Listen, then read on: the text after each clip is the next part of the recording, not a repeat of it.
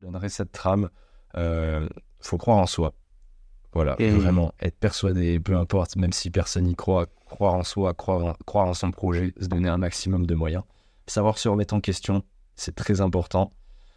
Euh, à l'exemple euh, de mon projet Pompier de Paris.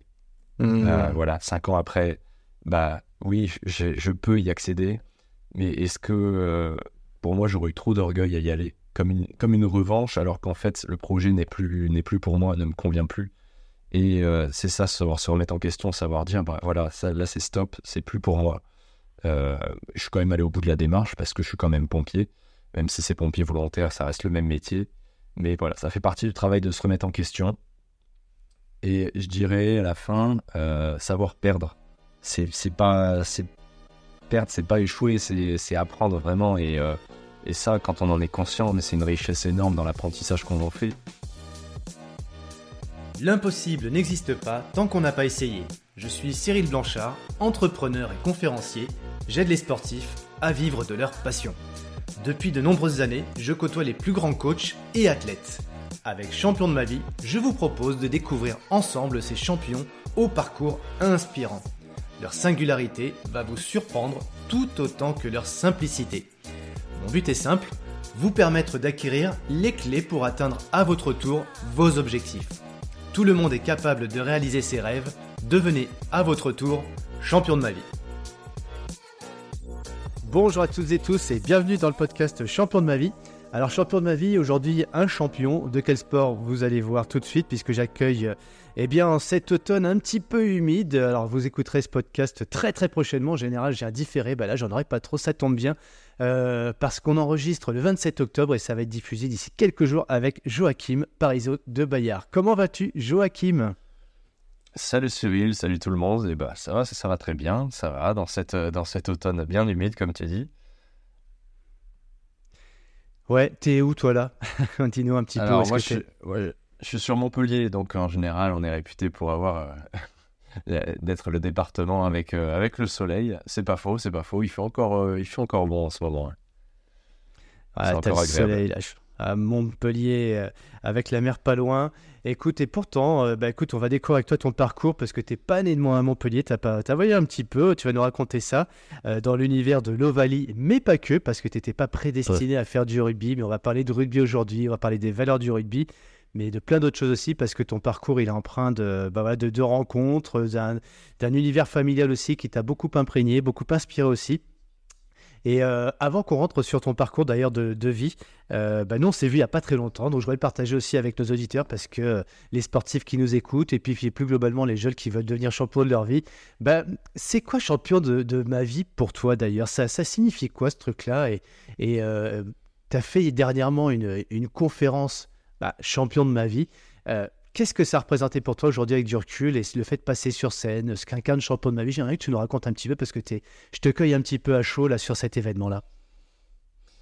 Alors euh, tout d'abord, c'est un événement où on est plusieurs sportifs de haut niveau à passer donc euh, sur scène, à délivrer un message au format TED. Et c'est pas forcément un message qui va qui va revenir sur notre parcours ou autre, mais ça va être de pouvoir partager et délivrer un message euh, qui nous a permis nous à un certain moment de notre carrière, de notre vie euh, personnelle, de pouvoir euh, s'en sortir d'une situation plutôt compliquée ou quand il y a un choix qui a dû être fait qui n'était pas évident. Voilà, c'est vraiment de pouvoir éclairer les esprits face à une décision, un choix qui a été fait et qui nous a permis de, de réussir tous dans notre vie perso ou dans notre carrière. Donc c'était c'était un passage très intéressant. À 23 ans, vivre ça, c'est euh, aussi euh, une belle une belle récompense après euh, les nombreux échecs que j'ai pu vivre et et c'était c'était une belle revanche pour moi de pouvoir partager et témoigner de, de cette expérience. Alors on va parler de ces, euh, moments de vie euh, difficiles, fait de, choix. Euh, avec du recul d'ailleurs, qu'est-ce que tu t'en retiens quoi de cette expérience toi aujourd'hui Je dis avec un, tout petit peu de recul parce que c'était il y a, quoi Il y a deux semaines, hein, un tout petit peu plus. Comment tu as vécu ça, ce, cette, ce moment où tu es sur scène? Il y a tout un tas de personnes en face de toi parce que pour le coup il y avait 300 personnes.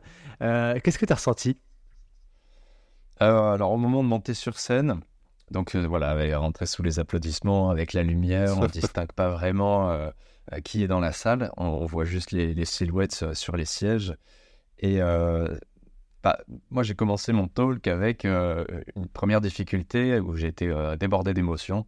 Et sur les 20 premières secondes, j'ai eu énormément de mal à sortir mes premiers mots, mes premières phrases. Alors, c'était pas un problème de texte, mais c'était bel et bien un, problème d'émotion avec mes proches, mes amis, ma famille qui étaient présents dans la salle. Et, et c'était l'occasion pour moi de revenir sur un parcours et de partager mes émotions que j'avais jamais partagées avec, avec eux. Donc, c'était c'était la grande première. Et j'ai été euh, vraiment euh, submergé d'émotions sur les premières secondes. Et heureusement, j'ai réussi à me, à me rattraper et après, par la suite, à me concentrer sur, euh, sur le reste du message que je comptais délivrer. Et plutôt content de ma prestation. C'est vrai que d'un regard extérieur, quand j'ai pu revoir après le, le, live et la vidéo, ça donne vraiment un tout autre regard que quand on le vit sur scène où c'était c'était pas, pas facile du tout après, de repartir après ce, ce gros blanc. Ça rappelle un petit peu les, émotions, les sensations que tu retrouves sur le terrain, sur le sport, le stress avant, l'envie de bien faire. Et puis après, tu fais le débriefing, tu regardes le match un petit peu. Tu fais une analogie un petit peu ce que tu vis dans le sport et ce que tu as vécu sur ce moment champion de ma vie? Oui, oui, mais dès le soir même, dès le soir même, j'ai revu justement, j'ai essayé de corriger les erreurs. Donc je pense que euh, tout, euh, beaucoup de sportifs euh, le, font. Hein. Et, ça, donne vraiment un autre regard. Et c'est important, c'était important de pouvoir avoir les témoignages de l'auditoire dans la salle ou de, mes proches qui étaient présents pour, pour avoir leur ressenti à chaud. Eux, qu'est-ce qu'ils en avaient pensé Qu'est-ce qu'ils en ont pensé? Ben, Alors, au moment où j'ai eu ce, petit problème, justement, au tout début, ils ont retenu euh, vraiment leur respiration avec moi. Tout le monde était euh, vraiment transpiré. Puis après, quand c'est parti, voilà, le message a, pu être délivré. Et puis au final, les retours que j'ai eus, c'était que euh, le fait qu'il y ait eu euh, cette, euh, ce, moment vraiment de silence dans la salle où on sentait que j'étais pris par l'émotion, au final, ça a vraiment accompagné tout le monde à se plonger avec moi dans mon aventure et à, écouter pleinement mon témoignage. Et donc au final, bah, c'était pas plus mal parce que j'ai eu que des bons retours finalement. Et bah oui, c'est vrai, l'émotion, hein, forcément, ça, crée une connexion et ça crée aussi après de l'action. Donc, tu as été dans l'action après. Euh, sur, euh, sur cette, cette expérience, finalement, si tu devais en retenir qu'une chose avec du recul, euh, que, ta vie avant champion de ma vie ou demain, ta, ta vie de champion de ta propre vie, c'est quoi le, point de déclic, le changement, le, le, le turn, comme on dit là, sur, sur cet instant-là? Tu as passé, On a passé trois, mois, trois, trois bons mois ensemble sur cette, sur cette aventure. Qu'est-ce que tu retiens et qu'est-ce qui fait que tu sens un peu différent? Conscient que n'y a, pas de barrière. En fait, les barrières, on se les met nous-mêmes. Euh, et euh, c'est vrai que tout, tout, au long du parcours, bah, j'ai eu beaucoup de barrières que je me suis mis moi-même ou que, que, des personnes ont, pu me mettre. Et en fait, au final, il n'y en a pas. C'est vraiment euh, une, une, force, un mental à, avoir, à toujours surmonter, force de résilience et de persévérance. Hein, d'où l'enjeu de mon, enfin, d'où le sujet de mon TED, justement, de pouvoir témoigner que avec persévérance et résilience, on, parvenait à beaucoup de choses et à réaliser vraiment beaucoup de rêves. Ouais. Tu as, un rêve aujourd'hui là, qui te tient particulièrement à cœur et que tu n'avais peut-être pas avant? Pour l'instant, pour l'instant non. Je, je savoure, euh, je savoure l'instant pour du moment et, euh, et, on verra pour. Euh, non, pas pour l'instant en tout cas. Ouais, tu as, déjà réalisé, quelques-uns, on, va les, on va les parcourir ensemble. Et bon, tu nous disais, tu as 23 ans, tu habites à Montpellier, euh, allez, euh, on n'a pas démarré encore euh, tous les deux notre conversation sur ton parcours. On va déjà se projeter un petit peu. tu as 30 balais. c'est quoi ta vie dans, dans 7 ans tiens T'imagines quoi? Alors évidemment, attention, on n'est pas des visionnaires, on ne sait pas de quoi la vie sera faite. Mais tu t'imagines comment, tiens? Toujours du sport, toujours du rugby? Toujours dans le sport, ça c'est sûr. C'est ah, vraiment, c'est vraiment cette année où j'ai vraiment pris conscience que j'avais besoin de rester dans un métier passion, dans vraiment quelque chose où j'étais passionné. Donc euh, ouais, pour, pour, mes 30 ans, je me vois dans un, dans un grand club ou dans une grande entreprise vendant des équipements sportifs, euh, plus à un poste euh, axé sur le marketing. la communication, beaucoup, ça me plaît énormément, tout ce qui est visuel, photo, vidéo. De pouvoir faire passer des émotions au travers le sport, ça je dirais que c'est vraiment, ce serait vraiment ma priorité numéro un. Hmm, bah écoute, euh, c'est tout ce qu'on va te souhaiter. On va, on va, se, on va se prendre rendez-vous dans 7 ans, en 2030. Et puis, euh, on prend, on boira un coup à ta santé sur, euh, sur un gros événement sportif avec plein d'émotions. En tout cas, j'ai vécu une grande émotion, effectivement. Je la partage à ce que tu disais tout à l'heure sur ce, ce, moment où je savais que tu avais une grande, bah, un grand message à partager. En plus, empreint de beaucoup de de vie affective. Donc, on va commencer peut-être par là. ta vie, justement, d'enfant, es né à, tu me disais tout à l'heure, tu étais né à Amiens. Raconte-nous un petit peu ton parcours de sportif dans ta plus tendre enfance, parce que finalement, Joachim, bah, ceux qui nous écoutent ne connaissent peut-être pas forcément, ceux qui nous écoutent connaissent peut-être pas non plus l'univers du, du, rugby, mais pour autant, tu n'étais pas démarré ni à Montpellier, ni dans le rugby. Raconte-nous au tout début, c'était où? Alors, je suis né, moi, donc, dans la Somme, en Picardie, à Amiens. Euh, pour ceux qui connaissent pas, c'est entre Lille et Paris, voilà, c'est en plein milieu. Euh, je suis né là-bas et donc j'ai commencé, j'étais très sportif, hein, je suis dernier d'une fratrie de quatre enfants et dans la famille, il n'y avait que moi donc, qui faisait du sport. On disait souvent même, et on dit toujours que je fais du sport pour six, et c'est euh, vraiment le cas. Personne ne fait de sport à part moi. Et donc j'ai commencé bah, avec de la natation d'abord, du judo, puis à l'âge de 6 ans, donc tous les copains de l'école euh, vont au foot et font du foot. Donc euh, bah, j'ai essayé de, jouer au foot. Alors j'adorais, hein. j'aimais beaucoup, j'étais gardien de but. C'était très plaisant, c'était très sympa. Et donc après, euh, à l'âge de mes 8 ans, on a dû déménager pour le travail de mon, de mon père dans le sud-ouest, à Cahors, à côté de Toulouse. Et alors là, ce qui est drôle, c'est que mes parents ont dit, bah, le premier club de foot est à 30 km. ici, on joue pas vraiment au foot, on joue au rugby. Donc il y a un club en face de la maison, un club de rugby et tu vas, tu vas essayer le rugby, ce sera très bien, ce sera plus simple pour tout le monde. Et euh, tous les copains de l'école, forcément, dans le sud-ouest, euh, jouent au rugby. Et moi, j'arrivais, donc c'était euh, c'était en plein été, enfin à la fin de l'été. Donc je voyais les copains reprendre la saison. Et moi, j'avais le bras en écharpe, j'avais la clavicule cassée. Et j'allais j'allais tous les mercredis et tous les samedis voir les copains jouer au rugby. Et j'avais j'avais jamais joué, mais ça me donnait vraiment envie. Et j'ai passé peut-être un mois à les regarder au bord du terrain jusqu'à ne plus avoir euh, le bras en écharpe et à être euh, du coup maintenant euh, dispo pour pouvoir effectuer mes premiers pas quoi, dans le rugby. Ça m'a beaucoup plu. J'ai eu, eu, des entraîneurs dès le début qui m'ont qui m'ont vraiment sollicité cette dimension de pouvoir avoir le ballon, courir dans tous les sens et, et de devoir ne pas se faire attraper. Ça, ça, ça, ça me plaisait. C'était vraiment la dimension qui me plaisait. C'était, il fallait courir le plus vite et ne pas se faire attraper. C'est cette j'ai envie de savoir, moi, est-ce que ça t'a vraiment plu le rugby? Parce qu'en fait, bon, déjà, tu, as démarré avec le foot. Je te connais, et ceux qui ne te connaissent pas, qui veulent te voir, ils n'auront qu'à te googliser. Donc, Joachim Parizeau de Bayard. Et on va voir que tu n'as quand même pas forcément une carrure de rugbyman, tu as plus une carrure de, footballeur. Et, avec du recul, quand tu es adolescent ou même quand tu es adulte aujourd'hui, tu dis, mais finalement, si j'avais eu à choisir un sport par rapport à mes qualités physiologiques, génétique, t'aurais pas dû faire du foot? Alors, bon, maintenant je suis pas, je suis pas très doué euh, au pied, ballon au pied, donc euh, je serais, ah je serais resté, je pense plus dans le rugby. Et en fait, bah, c'est ça la richesse aussi du rugby, c'est de pouvoir avoir euh, vraiment énormément de gabarits, de tout, des, des, grands, des petits, des gros, des minces, des, des personnes qui courent vite, d'autres qui ont de la force. Donc c'est vraiment l'ensemble de ces gabarits qui, qui fondent euh, une équipe de rugby et une belle équipe de rugby avec des belles valeurs. Donc je pense que je resterai, euh, je resterai quand même dans le rugby. D'accord. Donc euh, quand tu découvres le rugby, c'est, c'est voilà, t'es pas déçu finalement, c'est presque même une révélation. Mais pourquoi j'ai fait du foot alors que je suis pas si doué que ça avec mes pieds et que tu, te sens bien quoi. C'est l'univers le, le, dans lequel tu te sens à peu près bien naviguer ou, ou bien en tout cas à trouver ta place. Oui, oui, oui. Dès le début, dès le début. Et puis j'arrive dans ce club à Cahors qui est un très très bon club mmh. formateur avec, euh, avec des, des, entraîneurs qui sont euh, de personnes d'autres que des papas ou des, euh, des grands-parents, des grands-pères de, de, camarades qui jouent avec moi. Et on, bon, à cet âge-là, on a 8-9 euh, ans. Et en fait, on, gagne tout. On gagne tous les tournois. J'ai pas souvenir de défaite euh, dans ce club. Quoi. On gagnait tout, toutes les années, euh, tous les tournois. Enfin, on avait vraiment une belle équipe, un bon état d'esprit. Vivre ça à 8-9 ans quand on commence en plus dans un sport, c'était vraiment chouette. J'ai été très très bien accueilli.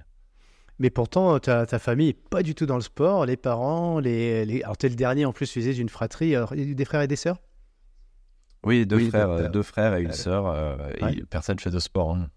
Et comment il te, comment il voit ça quand vous arrivez à Cahors? Tu, tu te plais dans le rugby, tu gagnes, il t'accompagne, ça les fait sourire, euh, il est à sa place parce que c'est un, un, bout en train, il bouge dans tous les sens et on sent qu'il est bien à cet endroit-là? Oui, oui, rapidement, rapidement, tout le monde comprend que je me sens bien. L'avantage, c'est que donc le club est en face de la maison, donc moi je vais jouer au rugby à vélo, je rentre à vélo. Euh, euh, c'est vraiment un petit village, un Cahors, donc c'est aussi euh, voilà, prendre du plaisir dans un sport assez amateur quand même à ce niveau-là, en plus à cet âge-là. Et non, non, non, vraiment, je, prends vraiment, je me prends vraiment bien au jeu. Ça me plaît beaucoup ce que je fais et toute ma famille me laisse vraiment libre dans ce que je fais. Et ça se passe très bien d'ailleurs. On verra par la suite que tout se passe pas si bien que ça pour toi, parce qu'il y a plein de, barrières, tu l'as dit tout à l'heure dans ta vie, ça a été, ça a été des choix. Mais toi, tu es assez. Si tu es d'ailleurs, toi, Tiens, si tu devais dire un mot, j'allais lâcher un mot comme ça, de voir si, euh, par télépathie ou transmission de pensée, on arrive sur le même mot. Si tu devais te définir toi par rapport à ce caractère et ces barrières que qu'on va voir ensemble, hein, on va décrypter tout ça, et qui font que tu es là où tu es aujourd'hui, tu avais un trait de caractère à sortir, ce serait lequel? Euh, bah, le, sujet de mon talk, euh, plus axé sur la persévérance. Persévérance. Ah, moi j'aurais dit un autre mot, tu vois. Mais bon, on va, on va, parler de persévérance. Moi j'allais dire la ténacité. Tu as l'air d'être quelqu'un d'assez ténace qui lâche rien. Alors c'est la sémantique, tout ça. On va retrouver à peu près les mêmes origines là-dedans. Mais et bon, on va voir ça ensemble parce que le petit garçon qui se met au, rugby à Cahors, tu vois d'ailleurs, tu, tu, regrettes vraiment pas cette époque-là, euh, Amiens, la Picardie. C'est vrai? Ah, alors, alors Amiens pas spécialement, Amiens pas spécialement parce que c'était euh, c'était une autre époque et puis bon, j'en suis parti, j'étais quand même très jeune. Mais Cahors, je regrette parce que c'était vraiment euh, quelque chose de tout nouveau. J'arrive à 8 ans, je me fais euh, des copains, je commence le rugby, donc qui devient vraiment mon sport passion. Et c'est vraiment énormément de souvenirs que j'ai et avec qui j'ai gardé quand même pas mal de contacts, alors qu'à 8 ans, en général, bon, entre 8 et 10 ans, on ne garde pas forcément de contacts sur place. Hmm. parce que tu bouges donc à nouveau à quel âge après? Euh, je bouge à 10 ans, à 10 ans, donc euh, j'ai à peine le temps de me faire des copains pendant deux ans et je déménage donc à Montpellier encore une fois pour le travail de, de mon père et, euh, et là moi c'était une grande frustration quand je, quand j'ai appris qu'on qu'on déménageait à Montpellier, c'était abandonner tous les copains, abandonner tout ce club de rugby avec lesquels on gagnait tout, voilà abandonner cette, cette, bonne ambiance, cette ferveur. Et c'est là où les entraîneurs me disaient Mais t'inquiète pas, Montpellier, il y a un grand club, ça joue bien au rugby, c'est dans le sud, il y a la mer à côté. Enfin, voilà, forcément, quand on est petit, on, on voit que les, les, mauvais côtés des choses. Hein. Oui. Bon, je te posais la question parce que moi je suis un peu nostalgique d'Amiens. J'ai pas mal vécu euh, sur Amiens, les ortillonnages, tout ça, la cathédrale. Donc, ouais. Même si euh, je suis pas mal chier aujourd'hui, mais bon, je comprends que c'est peut-être aussi sympa. Qu'est-ce qui t'a le plus manqué, hormis Alors, attends, on a bien compris, hein, les copains, la camaraderie, le, le, le, le, sport avec le rugby. Mais euh, est-ce que tu as un, un, un, élément euh, visuel, tu vois, de cette ville euh, qui te, tu dis pour toujours, je me souviendrai de Cahors. C'est quoi? T'as un monument ou euh, un endroit dont tu, dont tu te souviens particulièrement à Cahors? Le stade? Alors non, mais c'est vrai, ce, serait le stade, parce que juste avant le stade, il y avait une très grande piscine, ça s'appelait l'Archipel, il y avait une piscine intérieure, extérieure, avec des toboggans. Et moi, c'est vraiment cette image de, de, toujours faire le trajet en vélo, à l'aller, le retour, passer devant cette piscine, arriver au stade. En plus, le stade, c'est un très grand complexe avec plein plein de terrains. Et, euh, et bon, j'ai pas eu l'occasion d'y revenir souvent à Cahors, mais ça m'a fait plaisir. Je suis revenu il y a deux ans euh, avec, avec ma chérie. D'ailleurs, j'ai l'impression que je retournais un peu en pèlerinage sur, sur mes premiers pas dans le rugby et euh, de voir que rien n'avait changé, que les membres, les membres des clubs, du club et de l'éducation, c'était, c'était les mêmes. Ça, ça m'a fait énormément plaisir de tous les revoir. Ah, j'imagine aussi. Oui, oui, bah, avec, quelques années en plus. Hein. Et une moustache en plus. ah, je dis ça pour ceux qui, ceux qui le verront sur YouTube. Il y a la, là, la moustache que, que je n'avais pas vue il y a deux semaines et qui est là aujourd'hui. Donc très sympa. et puis d'ailleurs, pour ceux que. Tiens, tu peux nous raconter derrière toi, il y a un maillot. C'est quoi le maillot? Alors, c'est le, le, maillot de Carcassonne. Voilà, je suis fervent euh, collectionneur, moi, de, de maillots euh, de rugby, des maillots de, professionnels euh, de, de joueurs de match. Et donc, c'est le maillot de la saison dernière, de, où il y a deux ans, de Carcassonne. Voilà, qui évolue en Pro D2, qui est maintenant national. Ah, ils sont passés en national. Du coup, ils sont passés en national. ils, sont ils, sont descendus en national ouais, suite à une contre-performance en fin de saison. Euh, voilà. Ah, c'est sur des choses qui arrivent, euh, comme d'ailleurs euh, les violets à côté de chez moi, ils sont pareil, pareil même chose. Écoute, c'est la vie. Tu, tu, donc toi, tu arrives à Montpellier et là, euh, tu, ça se confirme. Hein, euh, donc tu tombes dans une nouvelle structure, nouveau club, ça se passe bien et ça devient sérieux pour toi. À partir de quel moment le rugby, tu dis, bon, en tout cas c'est sympa, les valeurs, je m'y sens bien, la camaraderie, mais tu dis, bon, maintenant j'ai envie que ce soit sérieux. quoi. Oula, ça, ça, ça arrivera bien plus tard. En fait, quand j'arrive à Montpellier, donc j'ai 10 ans, et je dès que j'arrive, je, je, passe. Alors, déjà, à 10 ans, il y a plein de tests d'entrée de, sélection pour le club de Montpellier. Mmh. Je les passe. Et euh, il y a quatre équipes. Donc il y a l'équipe A, B, C et D de mémoire. Et donc, en fait, ils classent en fonction du niveau les joueurs dans les équipes, A étant la meilleure et D étant les moins bons. Et, donc, très rapidement, sur les premiers entraînements, je suis, mis dans la B, puis après avec la A. Et en fait, avec la A, c'était des compétitions tous les week-ends. On partait vraiment tout le week-end, du vendredi soir au dimanche soir, à 11 ans, aller à l'autre bout de la France pour faire des compétitions. Bon, euh, moi ça me plaisait pas forcément. Mes parents, ils appréciaient pas que je sois jamais là euh, tous les week-ends. Donc, euh, donc en fait, bah, ils essayaient de limiter un peu ces, déplacements que je pouvais faire. Donc je limitais pour les entraînements, les déplacements. Et j'avais des, remontrances d'ailleurs des, des, éducateurs qui me disaient attention, si tu viens pas à suffisamment de tournois, tu vas être rétrogradé en équipe B. Et moi je faisais tout pour être rétrogradé en équipe B parce que c'est là où il y avait tous mes copains, alors que l'équipe A, voilà, c'était euh, trop compétitif et ça me plaisait pas. Donc euh, au final, moi, ça m'allait bien. Et, euh, et, au final, je descendais à peine avec l'équipe B, je restais surtout avec l'équipe A et je faisais un peu moins de compétition, quoi. D'accord. Et que c'est quoi la suite de, l'histoire? Bah, Parce que je, vais faire qu'un an en fait à, à, ce club à Montpellier parce que bah, les, les, compétitions, le rythme, l'ambiance, voilà, ça, ça, me plaisait pas. Euh, je sortais d'un club où on gagnait tout, à Cahors, vraiment avec un, bon état d'esprit. Et là, ça devenait euh, à trop haut niveau pour moi, donc j'ai pas apprécié. Et donc j'ai quitté à ce moment-là et je suis allé euh, jouer à Palavas, Palavas-les Flots, qui, avait, qui avait un club. Alors on n'était pas nombreux aux entraînements, hein, mais l'état d'esprit était le même qu'à Cahors. bon, là par contre, on perdait tous les matchs. On devait en gagner deux peut-être dans la saison. voilà, mais c'était vraiment l'état d'esprit, les copains. Et chaque saison, on se retrouvait, on refaisait la même saison, mais voilà, très très bonne ambiance. Voilà, donc ça, j'ai évolué jusqu'à mes 14 ans à Palavas. Et puis après euh, de mes 14-15 ans, je suis parti donc euh, au lycée militaire d'Aix-en-Provence. Qu'est-ce qui se prend Qu'est-ce qui euh, se passe là? Parce que bon, le, on, moi de ce que j'entends pour l'instant, le rugby c'est pas du professionnalisme et puis en plus c'est pas entre guillemets soutenu, c'est pas péjoratif, hein, par la famille qui a d'autres d'autres centres d'intérêt, on comprend tout à fait. donc toi c'est plus le plaisir. Euh, Palavas plus proche de la mer aussi, sur le sable, par rapport à Montpellier. Qu'est-ce qui fait que tu, tu pars à Aix après là? Alors, bah, par rapport au suivi de ma scolarité, donc moi, mes, deux frères avaient fait un lycée militaire, mais euh, en région parisienne, et donc euh, il y avait, moi, j'ai eu cette opportunité de pouvoir aller au lycée militaire Aix-en-Provence. Alors, je commençais, le poids commençait à prendre beaucoup d'importance dans ma vie, le sport, pardon commençait à prendre beaucoup d'importance dans ma vie. Et donc, euh, bah, c'était à la fois l'occasion de pouvoir être dans un bon lycée en faisant énormément de sport, parce qu'en lycée militaire, on pouvait faire entre 7 euh, à 10 heures de sport par semaine. Mmh euh, donc, en fait, c'était le bon compromis avec mes parents qui voulaient pas trop que je fasse un sport-études. Et moi qui voulais faire beaucoup de sport, voilà, c'était le bon compromis, donc d'aller d'aller directement sur Aix-en-Provence au lycée militaire, où on était en internat. Et donc, le soir, dès que je terminais les cours, j'avais entre une à deux heures de sport. Puis c'était multisport, hein, c'était euh, badminton, musculation, euh, euh, course à pied, rugby. Il y avait vraiment, il y avait vraiment de, tous les sports. C'était vraiment sympa. Hmm c'est une alternative donc euh, pour ne pas être 100% euh, dans le sport, enfin euh, avec trop trop de pression là-dessus en tout cas. Mais mais quand même tu dis j'aime le sport, c'est une passion. on sent que tu es entre deux quand en fait toi l'envie vraiment de de, de t'épanouir vraiment dans cette dans, un sport, dans le sport dans, dans sa globalité et en même temps la notion de plaisir, tu es un peu tu vois, j'ai des sportifs que j'interviewe au champion de ma vie, c'est voilà, il n'y a, pas de discussion, je veux être dans le haut niveau, je veux faire les JO, je veux être professionnel, euh, je veux être le premier, il y a ça, et puis, euh, et toi pour le coup, tu es plus dans une notion de plaisir à l'époque.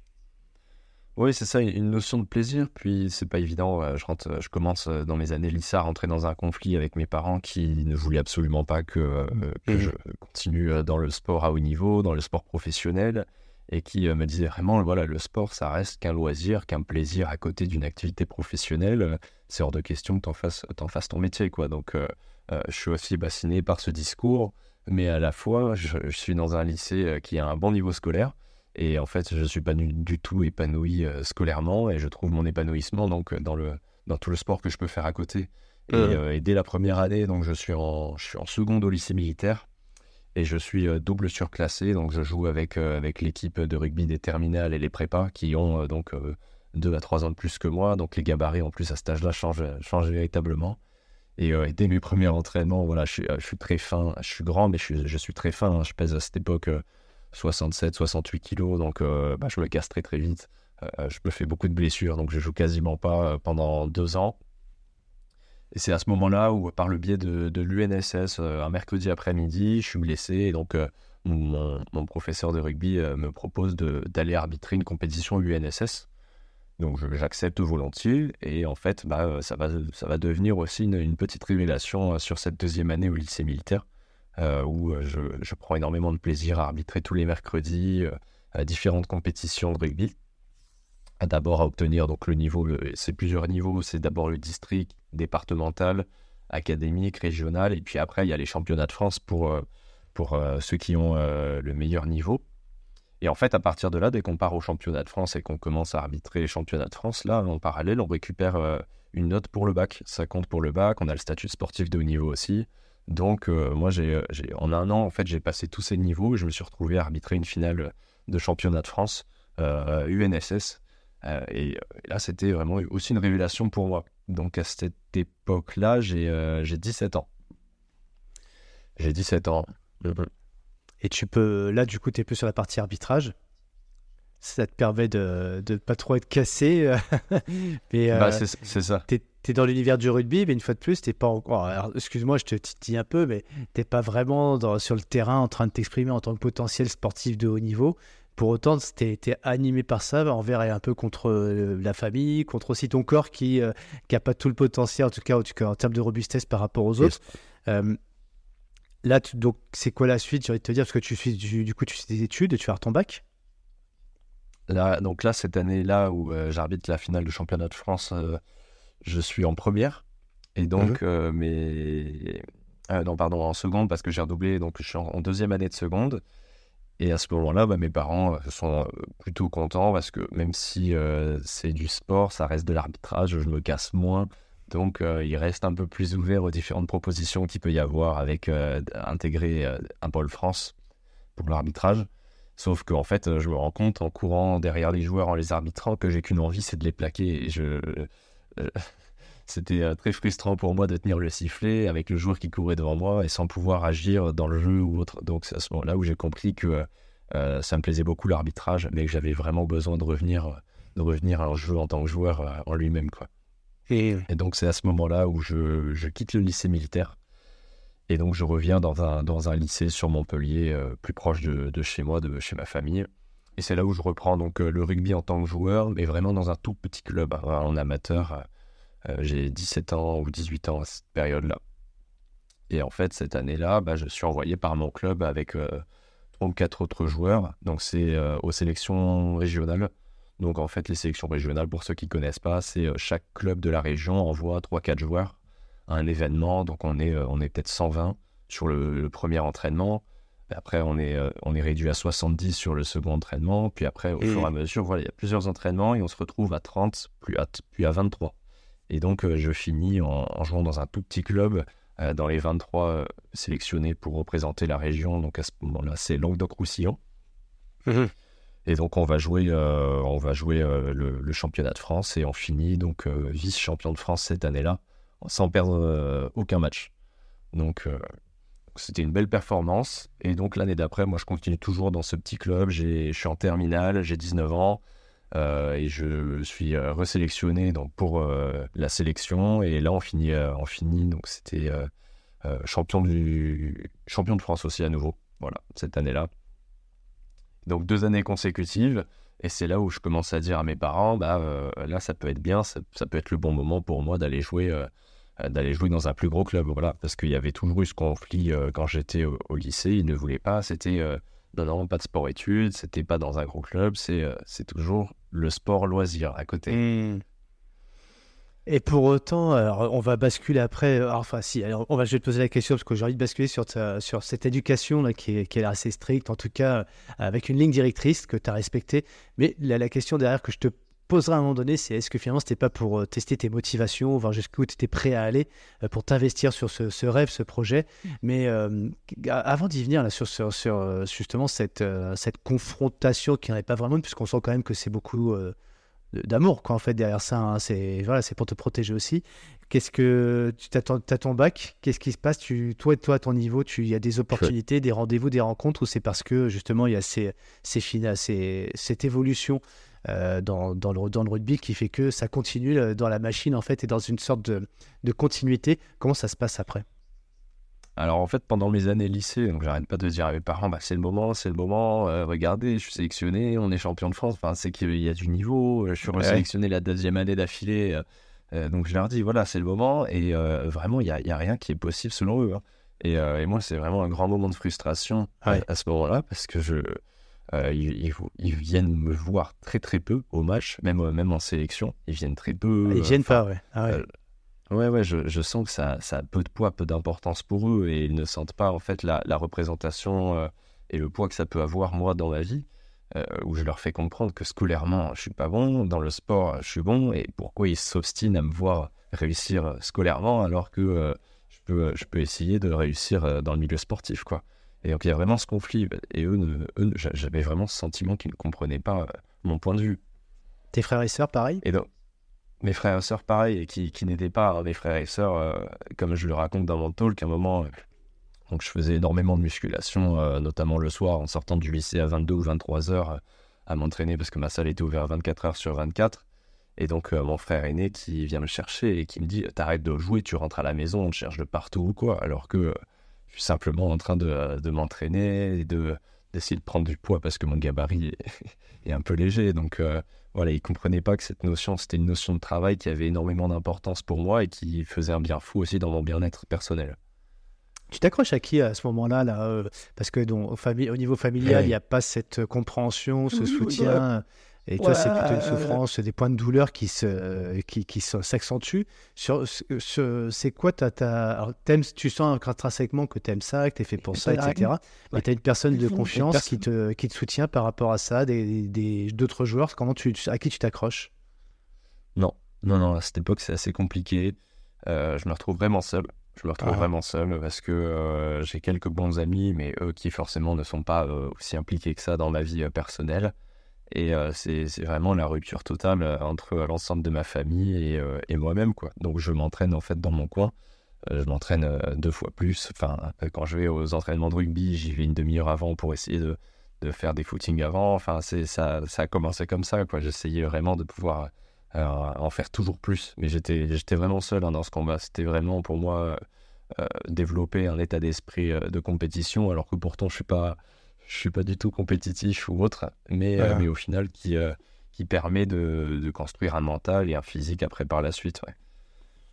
C'est assez singulier, ça, je trouve, tu vois. Alors, je te connais, hein, Joachim, mais j'aime bien découvrir encore un peu plus les choses, tu vois, avec, euh, bah, au travers de ce podcast, et puis pour que les gens comprennent aussi la motivation. Alors, souvent, tu vois, dans les, les, les personnes que je podcast, souvent, c'est une rencontre et quelqu'un qui t'allume la flamme, tu vois. Euh, souvent, ça va être un coach qui va aussi te permettre de t'améliorer. Forcément, ça te donne euh, de la confiance ou de la famille, etc. Et, c'est rare, je trouve, d'avoir euh, ce, truc intérieur qui fait qu'on lâche pas. et on, tu, te l'expliques, toi, justement. Ce, alors, ouais, tu es au bon endroit, tu sais que tu aimes ça, mais c'est ça se. Comment tu le ressens? Comment tu, tu fais pour pas lâcher alors que il n'y a, y a, rien qui te, qui te, à, auquel tu peux t'accrocher dans ton environnement. C'est vraiment à l'intérieur. Comment tu ressens ça, toi? C'est, c'est, Moi, c'est perturbant pour moi, je t'avoue, parce que moi, j'ai toujours eu cette, euh, cet appétit pour ce qui vient de l'extérieur. et à l'intérieur, je sais jamais trop quoi, euh, quoi faire, quoi, tu vois. Et toi, tu sais ça, ça j'aimerais bien connaître ça.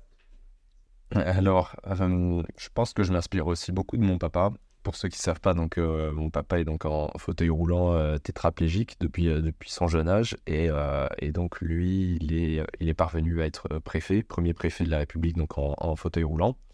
Et je pense que je m'en inspire beaucoup de cet aspect mental où, avec, il n'y a pas en fait de limite. Encore, comme je le disais au début, il n'y a pas vraiment de, rupture, de limite, des barrières qu'on peut se mettre soi-même. Ça va être vraiment de pouvoir se dire, bah voilà, même si c'est pas possible, même si je sais euh, que j'ai pas le gabarit, eh ben on va travailler et on va y arriver et ça va le faire et on va travailler deux fois plus et on va essayer de tout faire un maximum. comment tu, euh, je te taquine un peu, mais comment tu peux être sûr que c'est vraiment ce truc-là, le rugby, alors qu'en fait, tu vois, tu étais issu du football à la base quand tu étais gamin. T'as pas forcément le physique solide et costaud pour ça. Tu n'as pas l'environnement familial qui te soutient. Et toi, tu te dis intérieurement, non, c'est ça, et, je le sens. Mais comment tu arrives à le sentir Tu vois, c'est dans ton corps, c'est dans ton strip, dans ta tête, je sais pas, c'est où? Dans ton cœur? Parce qu'à cette période, c'est la seule chose qui me fait autant vibrer, c'est la seule chose pour laquelle je travaille autant, pour laquelle j'ai autant de frissons, pour laquelle je fais autant de sacrifices. Et en fait, tout cet ensemble-là me font réaliser que c'est vraiment ça et il n'y a rien d'autre. Euh, que euh, c'est vraiment, euh, c'est vraiment cet ensemble, cette atmosphère qui va me permettre, moi, de m'élever physiquement et psychologiquement sur, sur un meilleur niveau. Et c'est vraiment, c'est vraiment cette, je pense, cette, cette montée en puissance qui, qui me fait grandir. T'as, as raison d'exister, presque on a le sentiment, c'est comme ça, de, d'être en fait, elle est sur le terrain, quoi. Elle est dans cet univers de rugby, quoi. Ouais, oui, oui, c'est là que tu te sens. Euh, puis, accompagné aussi par les différents éducateurs et donc les sélections, où là je me dis, voilà, et ça, ça se confirme, je, je suis pas seul dans ma démarche, euh, il y, a bien, y a bien un potentiel euh, dedans, quoi. Mais t'as pas un mentor. Avec des parents qui disent non, il n'y a pas. Non, non, non, j'ai, pas de mentor, j'ai pas de mentor. Ah ouais, ah dingue, dingue. ça souvent. Et d'ailleurs, je me je, je, me, je me comparais beaucoup parce que euh, j'avais un très bon, mon meilleur ami donc, que je m'étais fait à Cahors dans mon club de rugby. On était ensemble à l'école. Enfin, voilà, on avait 8-10 euh, ans. On ne s'est jamais perdu de vue. On, est toujours resté en contact. Et j'ai ce souvenir où il y avait toujours son papa qui euh, l'accompagnait aux entraînements. tout le temps, tout le temps, tout le temps, au match, qu'il entraînait dans le garage chez lui quand il n'y avait pas entraînement. Euh, par la suite, lui, il a eu l'occasion d'aller jouer au Stade toulousain quand il était jeune, donc avec deux et trois entraînements par semaine. Donc, euh, Cahors-Toulouse, c'est quand même une heure de route. Les entraînements, c'est le soir, donc il rentrait vers 22h, 23h. C'est toujours son père qui, qui l'accompagnait, qui, euh, qui roulait pour les compétitions, qui l'a soutenu.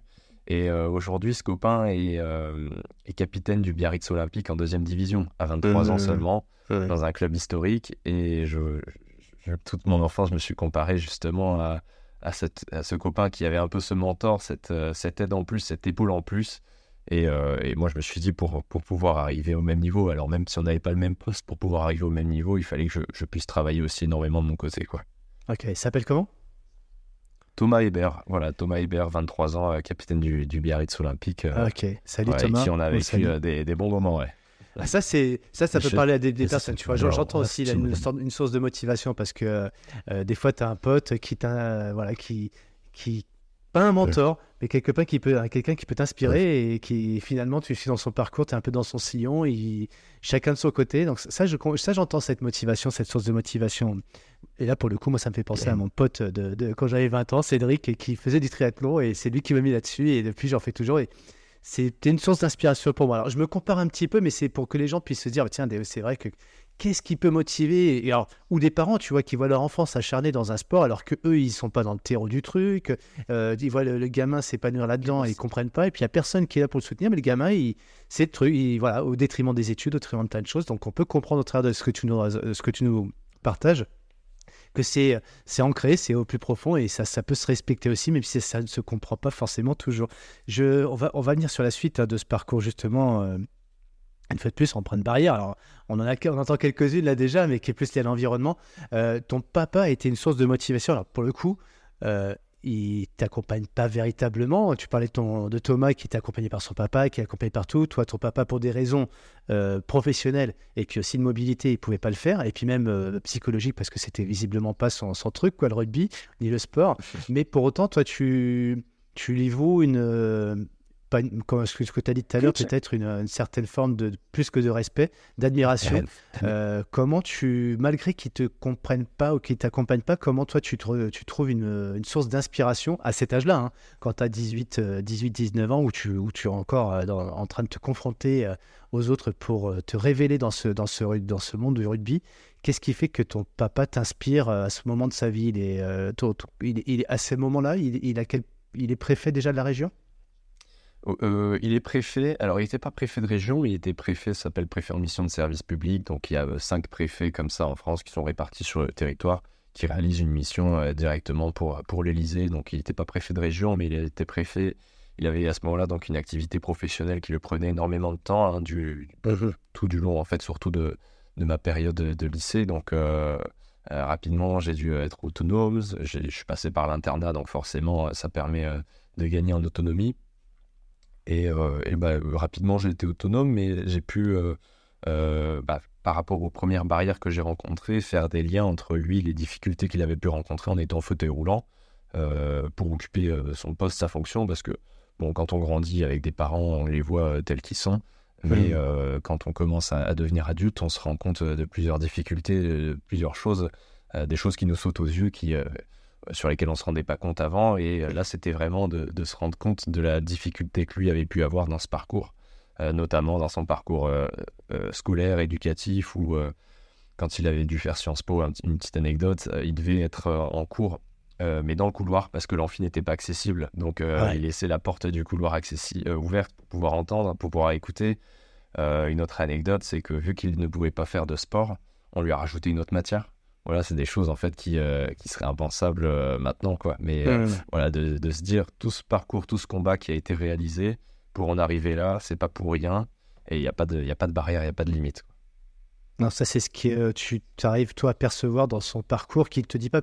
J'imagine que quand on fait Sciences Po, qu'on est après préfet, qui plus est avec euh, une paraplégie, c'était quelqu'un d'expressif qui, exprimait les choses avec toi ou sa famille, ou bien non, qui était vraiment missionné dans son. Bah, c'est une vraie mission qu'il a hein, d'État et, finalement euh, peu d'échanges ou pas suffisamment pour pouvoir toi te faire comprendre euh, ce que lui vivait et te l'enseigner à toi dans ton univers qu'est le rugby quoi.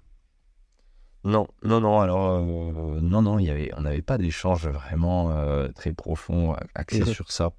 Euh, mais, mais ça se ressentait, en fait. Ça se ressentait, je dirais, par, par le, dans le quotidien, en fait, et tout ce, qui, tout ce qui pouvait se représenter sur des représentations officielles, le respect que les gens avaient et, que, et qui connaissaient sur, sur la vie de mon papa. Enfin, il y avait certaines choses, il y a un paquet de choses que j'ai appris au long de rencontres, euh, d'interviews, de plateaux télé que, je je connaissais pas euh, forcément en échangeant avec lui, mais c'est vraiment de prendre du recul et de prendre conscience de tous ces aspects-là avec lesquels j'ai jamais eu l'occasion de parler sur des aspects euh, trop profonds qui m'ont permis moi de prendre, prendre cette conscience. Ouais, ouais c'est ça se fait plus de façon invisible.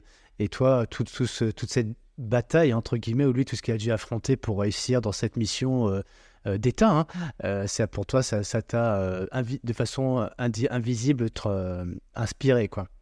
Parce que si on reprend un petit peu l'historique, hein, quand même, ton papa a eu la Légion. Enfin, je pense qu'il a eu plein de mérites pour tout ce qu'il a fait dans sa carrière. Il a dû beaucoup donner de sa personne et, dans sa mission, sans qu'il te le dise. Mais toi, tu as bien senti ça. Et alors, on a parlé pour toi de persévérance, mais c'est toi euh, tel que tu, tu m'as. on va avoir un peu le on a fait le teasing tout à l'heure pour voir un petit peu cette persévérance pour la suite de ton parcours. Mm. Mais ton papa, si tu devais me résumer entre guillemets en, un mot son, son, caractère ou ce qui t'a enseigné, lui, enfin lui, hein, lui, ce serait plutôt quoi?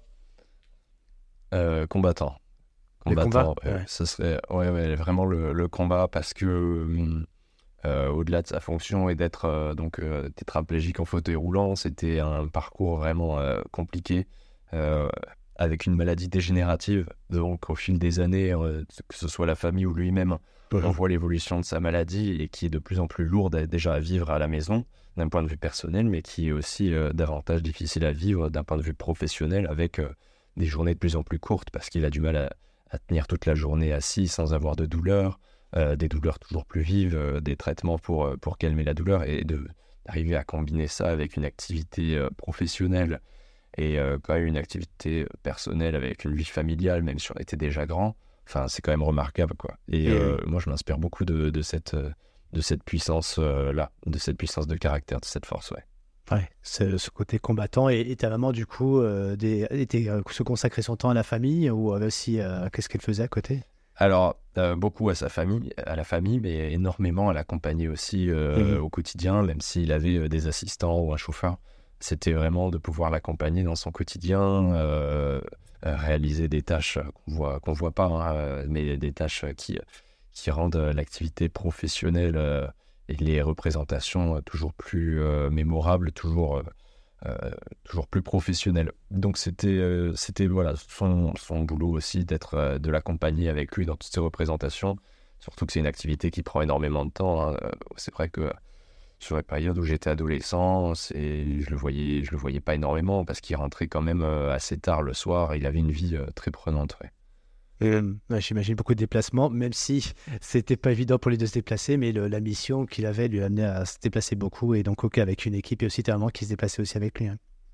Oui, c'est ça. Et puis tous les deux ne, rechignaient pas par rapport aux différents obstacles qu'ils rencontraient. Hein. Ils gardaient quand même, ils essayaient de garder un mode de vie euh, le plus sain possible, le plus, euh, le plus normal, entre guillemets, je vais dire normal, mais c'est jamais vraiment normal. et forcément, nous qui avons toujours vécu avec ça, toujours grandi avec ça, ça nous, ça nous a toujours paru normal, quoi. Et le petit Joachim qui grandit, qui veut faire sa carrière dans le rugby, euh, c'est, il pourrait faire autre chose quand même. Le sport, c'est bien gentil, mais les études, c'est quand même bien plus sérieux. Donc, euh, t'en es où Tu finis par avoir ton bac ou non Ça devient vraiment trop compliqué, euh, les études Comment ça se passe? Si, si, bah, en fait, du coup, à la fin de ma deuxième année de sélection, j'arrive en fin de classe de première. Et donc là, bah, c'est le, c'est le, c'est le conflit total. et mes parents qui me disent non, non, pas, ce sera pas, ce sera pas du rugby. Euh, trouve-toi un autre projet. Et donc là, je me renseigne. Et euh, bon, j'avais une deuxième vocation depuis que j'étais petit, c'était quand même euh, de pouvoir être pompier, quand même. Et donc, bah, en fin de classe de première, donc j'ai cette idée de, pouvoir être pompier. Je me renseigne et en fait, il les pompiers de Paris, le fait que ce soit élitiste, le fait que ce soit les meilleurs, qui m'intéresse énormément. Et donc, c'est à ce moment-là où je commence à me préparer physiquement parce que j'ai compris que même si j'étais très très sportif, euh, les tests, les concours qui étaient demandés à l'entrée étaient très élevés. Et mm. c'est là où je commence ma préparation en parallèle du lycée. Donc, euh, je me rappelle dès mon début de classe de, première, de terminale, je vais voir l'ensemble de mes professeurs et je leur dis, ben voilà, cette année, euh, enfin, j'aurai entre 10 et 11, mais ne m'en voulez pas. Parcoursup, donc l'orientation après le lycée, c'est pas pour moi. Je sais ce que je veux faire. Je veux préparer vraiment un concours pour les pompiers de Paris. C'est telle idée, tel objectif. Mais pour pouvoir y parvenir, il faut que j'ai suffisamment de temps aussi pour me préparer physiquement en parallèle du lycée. Donc, euh, donc c'est là où je commence ma préparation euh, sportive euh, tous les soirs. Au début, je commence tout doucement, puis après, ça devient tous les soirs. Donc, je prends un abonnement dans une salle de sport. Je ne supportais pas aller à la salle de musculation, m'enfermer dans une salle, faire du sport, soulever de la fonte. C'était quelque chose que je ne supportais pas. j'ai dû refaire, me remettre à de la natation. Donc, Pareil que pour la musculation, j'ai pris un coach qui m'a accompagné euh, avec euh, deux sessions par semaine pour, euh, pour évoluer en natation, gagner en technique. Et après, pour tout ce qui était entraînement sur la course à pied, c'était moi qui le faisais personnellement. C'était là, je dirais, où j'étais le plus avancé, c'était la course à pied. Mais j'avais quand même pas mal de retard en natation et en musculation. Voilà, et du coup, tout au long de cette année de terminale, je prépare à fond ce concours pour pouvoir, avec l'objectif de pouvoir le présenter dès l'obtention du bac. Donc euh, mes perfs évoluent euh, rapidement. Je commence à, prendre un physique un peu plus, euh, un peu plus imposant. Et je prends du plaisir. Je commence à prendre un petit peu de plaisir en salle de musculation, à voir comment je ressens les exercices, à tester mon corps, à me voir transformer physiquement. Voilà. Je commence à y prendre goût, mais ça a été très compliqué parce que c'était quelque chose que je, je supportais pas vraiment pas. Donc il a fallu, il a fallu s'y mettre. Et donc euh, dès l'obtention de mon bac, j'ai quand même eu euh, mon bac, bac général, ES. Et dès l'obtention du bac, du coup, je me suis inscrit euh, pour, pour passer le concours. Mais je me suis inscrit sur la session de décembre parce que j'avais besoin, selon moi, encore de 2-3 mois de préparation après le bac pour vraiment finaliser la préparation et être plus que prêt physiquement. Alors, voilà. tel concours là, pour être pompier pas de Paris, hein. tu veux vraiment le, c'est ça. Hmm. C'est ça, pompier de Paris. Euh, pour moi, il n'y a que ça, euh, ça ou rien. Et donc, euh, j'ai pas de plan, j'ai pas de plan B. Hein. Il n'y a, que cette, que cette idée, que cet objectif qui m'obstine depuis un bon moment. Je présente les tests en décembre. Donc, j'étais porteur de lunettes et j'avais fait corriger, j'avais fait vérifier par mon ophtalmologue si je rentrais dans les critères pour les pompiers. Il m'avait dit oui. Donc, je me suis dit bon, voilà, parfait. Donc, ce jour-là, je vais à Lyon en décembre pour passer les tests. Et euh, alors, c'est à Lyon parce que les, les, tests, on les passe pas forcément à Paris, on les passe, euh, on les passe aussi à Lyon ou ailleurs. Et donc, euh, ce jour-là, les tests sportifs et psychotechniques se passent très bien. Voilà, je réalise mes meilleures performances. Et à la visite médicale, tout se passe bien. Et le médecin, à la fin de la visite, me dit Bah écoutez, vous êtes inapte à cause de votre vue. Voilà. Donc là, c'était c'était la grande surprise. Je ne m'y attendais absolument pas enfin, j'étais étonné parce que mon ophtalmologue m'avait dit que c'était bon et lui semblait sûr de lui alors que euh, bah, j'avais l'impression que la visite médicale, s'était bien passée et que euh, le test d'ophtalmologie était assez rapide. Bon, il n'y avait pas eu de souci pour moi. Donc je fais, euh, je demande une contre-expertise. C'est à ce moment-là où ça tombe en plein Covid, donc c'est en plein mois de mars. je vais, je vais à ce moment-là donc à Marseille à Marseille dans un hôpital militaire, un très bon hôpital militaire, et le médecin me dit si si, euh, vous pouvez vous faire opérer, enfin, vous n'avez pas besoin d'être opéré, vous êtes apte pour les pompiers. Voilà, moi j'ai vu, je vous ai vu toute la matinée, on a fait une dizaine de tests ensemble. Vous envoyez ce document et ça passera, c'est bon, ce sera, ce sera modifié. Donc j'envoie le document et deux mois après j'ai une réponse où on me dit, bah écoutez, il y a une trop grosse différence entre le test que vous avez passé à Lyon et les tests que vous avez passés à Marseille. Donc revenez chez nous à Lyon, on va vous refaire passer une batterie de tests et on va voir euh, quel avis est le bon, quoi.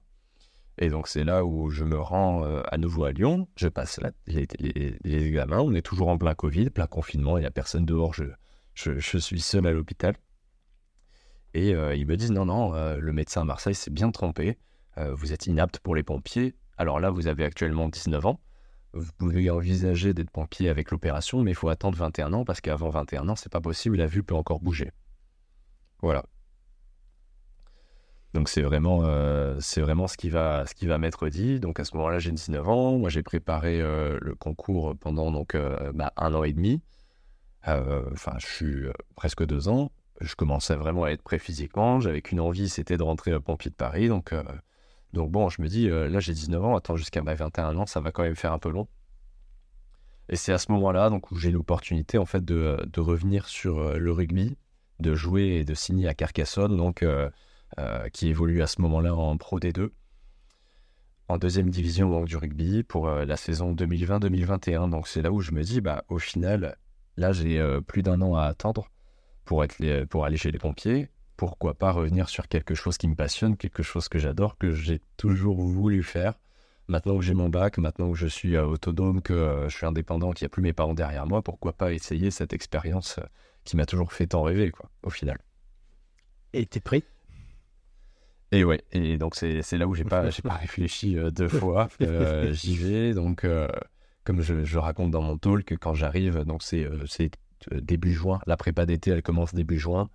Et donc quand j'arrive, bah voilà, les, les, stickers Panini que je collectionne depuis petit, ils s'entraînent, ils s'entraînent devant moi. je me retrouve dans des infrastructures énormes, alors que Carcassonne en soi c'est c'est le plus petit budget de top 14 de Pro D2, hein, donc donc, c'est pas des infrastructures énormes par rapport aux autres clubs, mais moi, ça me semble euh, euh, énorme, quoi. Avec une salle de musculation avec toute neuve, avec euh, des, machines, des appareils dernière génération, avec tout un suivi sportif et médical mis en place qui est impressionnant. Enfin, là, je me dis, c'est vraiment pour moi la bonne combinaison de pouvoir jouer un an au niveau professionnel, de prendre du plaisir tout en gardant à la fois un aspect médical et euh, une préparation sportive pour les pompiers. Donc je me suis dit, euh, la combinaison tombe parfaitement bien.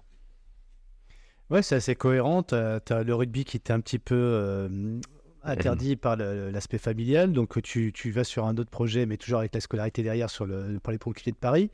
tu as le bac entre-temps. Bon, là, il y a une problématique liée à ta vue, les problématiques ophtalmiques. Donc, à nouveau, une opportunité dans le rugby professionnel, parce que même si c'est le Pro D2, tu es professionnel.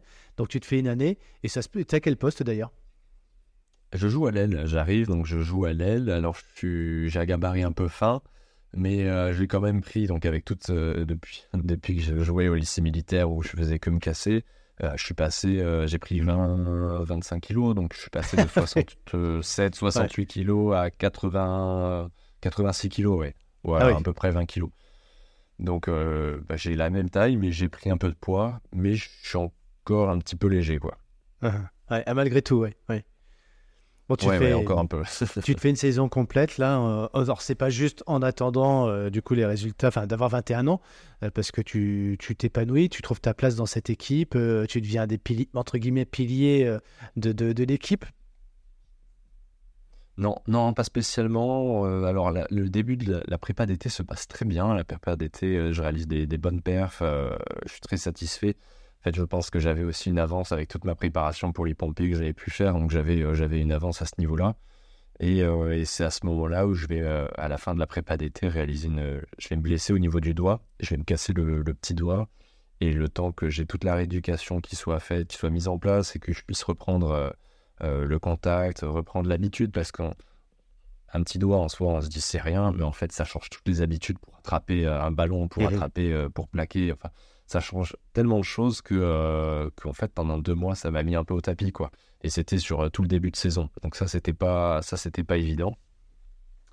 donc, au moment où je commence à revenir de, cette blessure, après avoir fait énormément de rééducation, à la rééducation, alors bah, au début, on attrape des balles de ping-pong, après des balles de tennis, des ballons. On essaye voilà, vraiment de se réhabituer, se réhabituer au mouvement, parce que eh bah, je, me rendais compte, hein, je, faisais tomber énormément de ballons, je faisais énormément de fautes de main, beaucoup plus qu'avant. Mmh Juste avec un simple petit doigt, en fait, au final. Mmh.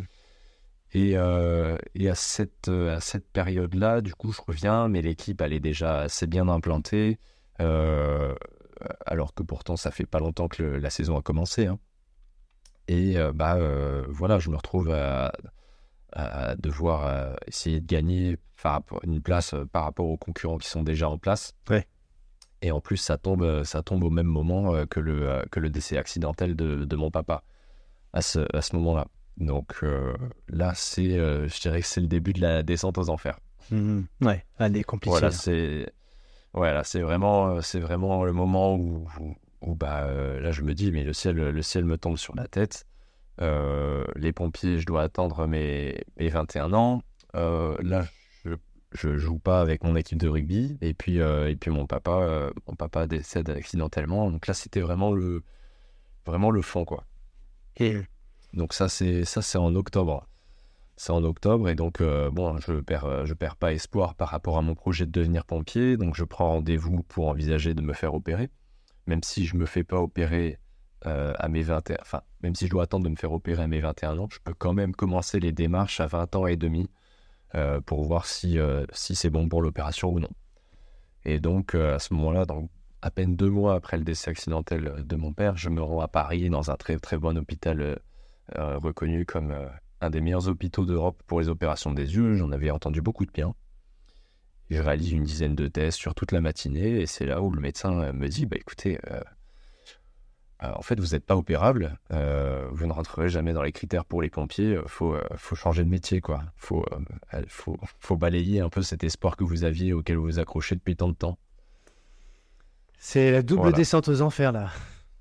Euh, là, c'est euh, là, c'est très compliqué. Là, ce jour-là, euh, il y a ma mère qui est avec moi. je sens, je sens mon cœur battre terriblement. Mon cœur était en train de transpercer ma poitrine. J'avais l'impression qu'il partait. Et, et là, je, me dis, mais qu'est-ce que je fais Où est-ce que je me retrouve à, voir tout de négatif qui tombe sur moi, quoi. Ouais, c'est tout le ciel qui s'écroule. Ça dure combien de temps cette sensation de dire il y a, personne ne veut de moi, entre guillemets, enfin l'univers ne veut pas de moi? C'est, cette période-là, elle est longue, elle, euh, ça se passe comment et combien de temps? Euh, Alors c'est étonnant, mais ça dure qu'une seule journée. ça, dure, ça, dure en fait qu'une seule journée parce que euh, donc, donc on m'annonce ça dans la matinée. Je rentre, je dors toute l'après-midi, toute la nuit, tout. Enfin, je voilà, je, je me suis enfermé dans le noir, je voulais vraiment rien faire. Et en fait, euh, le lendemain, au moment où on descendait de Paris sur, euh, sur Montpellier, et eh ben, euh, je continue à regarder des, des, ophtalmologues qui sont réputés, très réputés pour les opérations des yeux, même les plus compliquées.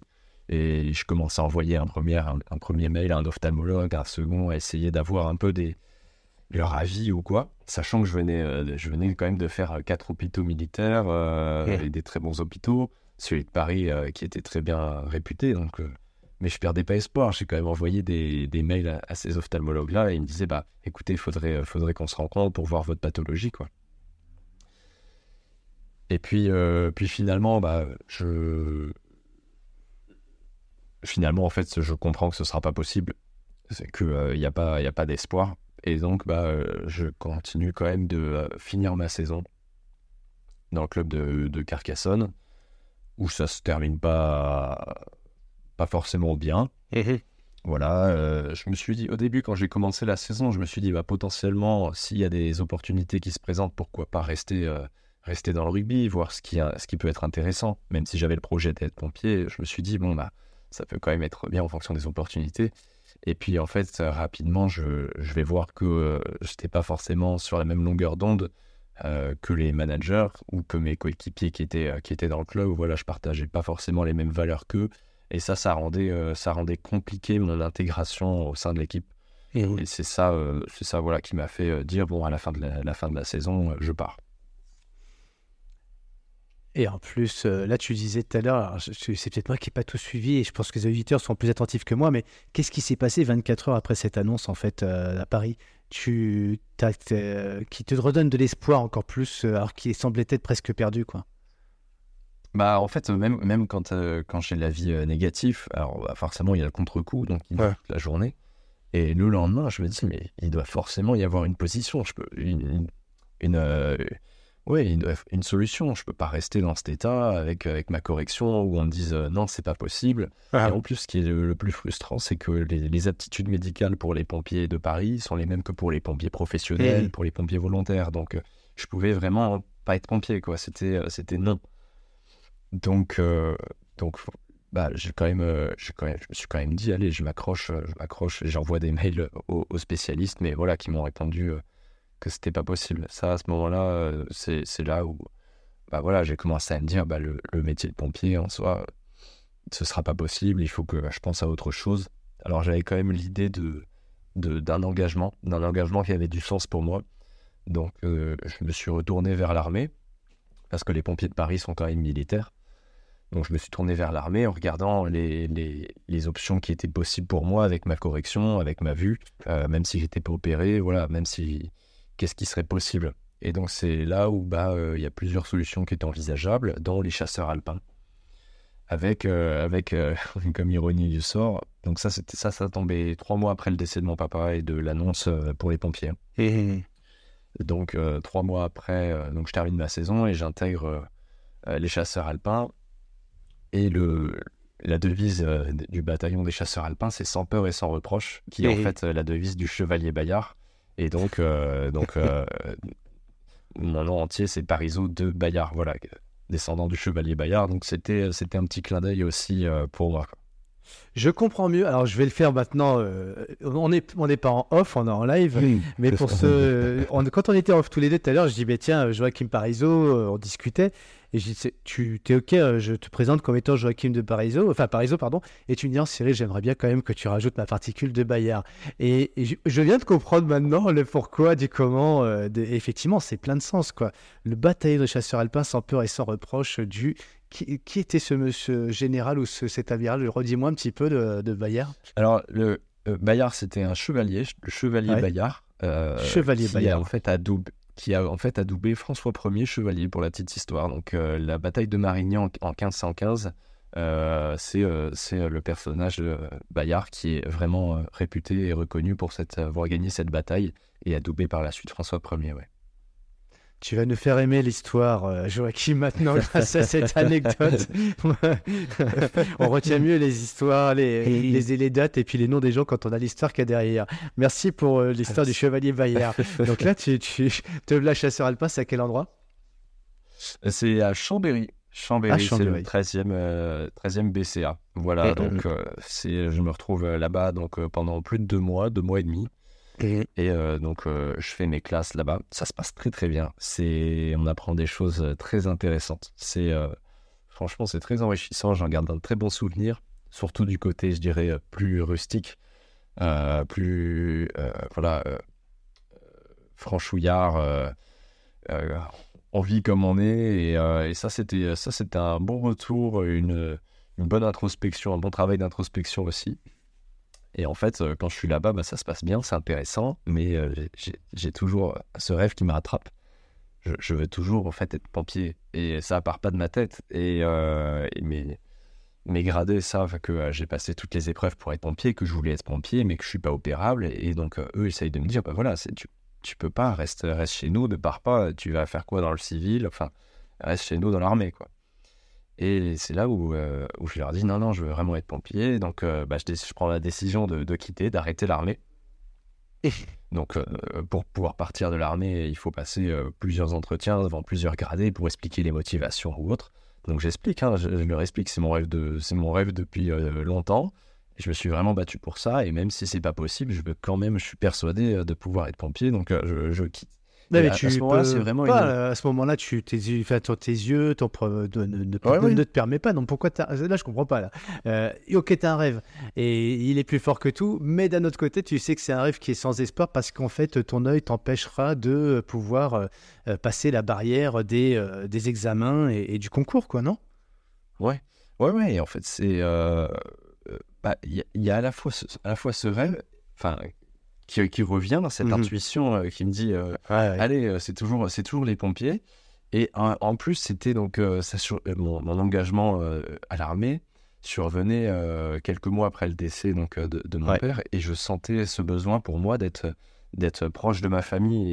Et, en fait, j'avais le sentiment que ça m'avait beaucoup plus écarté et ça, euh, ça aggravait plus euh, des blessures euh, que, que les soigner.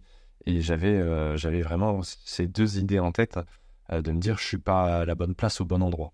Et- Et donc, euh, donc bah, j'ai vraiment décidé de, de partir.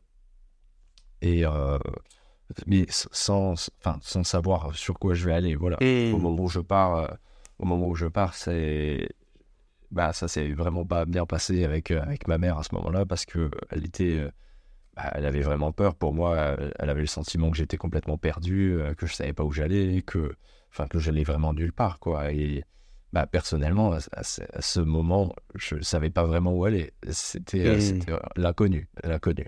Tu savais Voilà, juste que tu n'étais pas au bon endroit, quoi.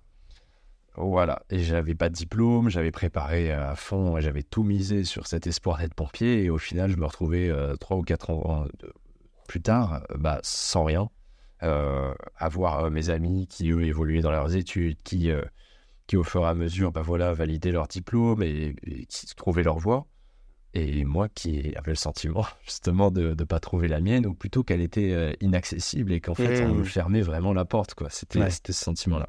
Ouais. Et à ce, à ce moment-là, donc, dans- moi, je continue d'en parler euh, autour de moi. Je prends conscience que, euh, bah voilà, ma place, c'était vraiment d'être proche euh, de ma famille, de pouvoir profiter de mes amis qui ont aussi fait un, un gros travail quand, euh, quand mon père est, est décédé, de, de pouvoir m'accompagner dans cette période qui n'était pas évidente aussi. Ça, ça a vraiment joué aussi sur, sur mon moral. Et au final, en fait, à force d'en parler autour de moi, euh, un jour, je reçois le coup de téléphone d'une dame qui s'appelait Valérie, donc j'en parle dans mon talk beaucoup. Et en fait, Valérie m'appelle, elle me dit Voilà, j'ai entendu parler de toi par un chasseur alpin. Elle me racontait toute ton histoire, tous les spécialistes que tu as pu voir, les, tous les rendez-vous que tu as eus. euh, voilà, je suis au courant de tout. Écoute, euh, moi, je connais un excellent ophtalmologue qui est sur Paris, en région parisienne. Je te le dis parce qu'il a opéré des personnes euh, qui avaient une, pathologie euh, très rare, très euh, assez grave. Je te donne son contact, tu l'appelles, tu lui dis que tu viens de ma part, tu te rends et t'y perds rien à y aller. T'en as déjà vu 6, t'y perds rien. Et elle termine l'appel en disant donc gardons espoir, rien n'est perdu tant qu'on n'a pas essayé. Et là, là, rien que d'en parler, j'ai les frissons qui, me reviennent parce que à ce moment-là, bah, je suis vraiment démuni, euh, je sais vraiment pas où aller. Et elle, me, et elle c'est la première personne à me, à me tendre la main, à me dire allez, euh, on fait un bout de chemin ensemble, on y va, euh, ça va le faire, ça va aller quoi. Alors que moi j'en ai vu six. Enfin, quand elle me dit ça, je, je- je lui dis bah oui, mais enfin j'en ai vu six. Enfin, ça va pas le faire quoi. Et, euh, et c'est là où elle m'encourage, elle me dit allez, vraiment, vas-y, vas-y. Et donc je prends quand même la décision, euh, la décision d'y aller. Donc euh, je monte sur Paris, j'ai le rendez-vous, je pose toutes mes questions qu'il faut, j'ai avec tous mes papiers, euh, tout. En même temps, en ayant euh, eu euh, trois ans avec que des refus, j'avais eu le temps de me renseigner sur toute l'actualité, les yeux. Enfin, j'avais l'impression de devenir presque avec les mêmes qualifications qu'un ophtalmologue. hein. presque d'en connaître autant, autant de choses sur eux que sur les yeux. Et en fait, il m'annonce que euh, oui, oui, je peux, je peux vous opérer, et, je vous fais rentrer dans les critères pour les pompiers, il n'y a, pas de problème. C'est qui cet ophtalmologue, là, enfin, ce- cet expert ce- C'est un ophtalmologue qui est en région parisienne. Euh, il s'appelle Doc- Docteur Auclin. Voilà. Euh, Docteur et Auclin. qui, euh, Docteur Auclin. Et qui me dit voilà, il n'y a pas de problème. Moi, je... Il était au courant, je lui ai dit j'ai vu tel hôpital, tel hôpital. Il me fait bon, moi, je vous le dis, je... on s'arrête là, je vous opère, je vous fais rentrer dans les critères. Ça me semble pas insurmontable. Donc, bah, alors, il m'a dit prenez le temps de réfléchir et, et vous recontactez ma secrétaire si vous souhaitez vous faire opérer. Alors, moi, je tombe, euh, je tombe sur les fesses. hein. Pendant, je pense, pendant 15 jours, j'y crois pas. T'y crois pas, ouais, c'est pas possible. Non, non, j'y j'y crois pas. Pendant, pendant C'est un 15 jours, je- charlatan. je, suis, euh, je, suis, je suis dans le déni. Je me dis, mais pour avoir vu tous les spécialistes et qui m'ont tous dit non, c'est pas possible, et que lui, ils me disent, bah, si, si, moi je vous le fais, il n'y a pas de souci. Enfin, mm. ça me paraissait trop gros. Pour moi, c'était pas possible. C'était pas possible. Puis, donc, ça, ça dure 15 jours. Et pendant 15 jours, enfin, au bout de 15 jours, je me dis quand même, s'il si, me le propose, et s'il me le dit, et moi, c'est ce que j'ai voulu faire depuis longtemps et avec, euh, avec un rêve aussi de gamin derrière, bah, euh, au final, pourquoi pas lui faire confiance? Pourquoi pas accepter de prendre ce risque? Parce qu'il y a une prise de risque hein, quand même, mais euh, même si ça réussit très bien, il y a une, légère prise de risque, bah, pourquoi pas accepter d'y aller quoi. Et donc, j'ai rappelé la secrétaire et, et j'ai pris un rendez-vous pour me faire opérer. Et deux mois après, donc, je montais sur Paris pour me faire opérer. Alors, euh, bon, pour tous ceux qui se poseraient la question, c'est une opération qui se passe très bien. Il n'y a pas de douleur. Il n'y a, vraiment pas de douleur. Ça dure 15 euh, minutes en moyenne. C'est très, très rapide, en fait. Hein. C'est vraiment au laser. Il y, a deux, il y a une découpe de la cornée. Et après, il y a un laser pendant 15 secondes qui, euh, qui corrige la vue. Et après, on referme la cornée. Voilà, c'est absolument pas douloureux. Il n'y a pas de douleur. Euh, il y a juste une sensation désagréable au moment du réveil pendant 2-3 heures après l'opération, mhm. avec des yeux relativement secs comme des grains de sable euh, au niveau de la paupière. Et c'est absolument pas douloureux. Et donc, je me fais opérer à 17 heures. Je rentre, euh, donc il y, a ma chérie qui est avec moi, on rentre à l'appartement et le soir, donc il y a un match de foot à la télé, l'équipe de France qui joue. Et, et, je me retrouve à être sur le canapé, à, à voir le score, le nom des joueurs, euh, le match de foot en entier. Euh, j'avais pas de lunettes, pas de lentilles, et c'était euh, c'était une sensation incroyable. Tu, genre, tu, vois des choses que tu voyais pas avant, enfin du moins en tout cas là sans lunettes, et c'est si tu vois le monde autrement quoi. Ah, complètement, mais c'est vraiment ça, c'est vraiment changer de vision. C'est et puis pendant pendant une semaine, même au moment de me coucher ou au moment de me lever, tous les matins, j'avais ce réflexe de vouloir attraper mes lunettes euh, mais en fait que, que je n'avais plus quoi. Et, t'as, euh, plus besoin. Euh, voilà, et, je retrouvais ma vue en même pas 24 heures, parfaitement bien, sans lentilles, sans lunettes, et je voyais, mais vraiment normalement quoi. Et pour moi, c'était c'était incroyable. Et je, me suis dit, mais est-ce que ça va durer longtemps comme ça ou autre? Donc j'ai eu le rendez-vous après de post, post-opération qui intervient 15 jours après l'opération ou un mois. Et voilà, et la cicatrisation euh, se passait bien, enfin, impeccable, quoi. Donc, euh, à ce moment-là, bah, j'ai cet espoir qui revient. Je me dis, bah, voilà, je rentre enfin, enfin dans les critères euh, médicaux pour être dans, chez les pompiers. Donc, je vais mhm. pouvoir me, pencher, me pencher dessus, revenir. Alors, il faut savoir que quand on se fait opérer, il y a entre 6 à 8 mois de cicatrisation obligatoire avant de présenter à nouveau l'examen ou une candidature. Donc en fait, bah, euh, je décide, euh, je décide de reprendre les études. Je me dis bon bah, allez, j'ai, euh, on va dire une petite année à attendre mhm. que je cicatrise pour présenter une candidature. Donc je vais en profiter pour valider un diplôme, ce serait bien, mais un diplôme en un an. Mhm. Et c'est à ce moment-là où en fait, j'apprends qu'il existe une passerelle pour les personnes qui ont une, un statut de sportif de haut niveau pour intégrer directement des cursus en troisième année en gros. Ça permet de faire une sorte de validation d'acquis d'expérience euh, qui nous permet d'arriver directement en troisième année euh, avec différents entretiens, des tests euh, oraux, écrits. Et donc, à, suite à ça, donc j'intègre l'ESC Clermont-Ferrand, un bachelor à l'école de commerce pour valider donc mon bachelor en un an.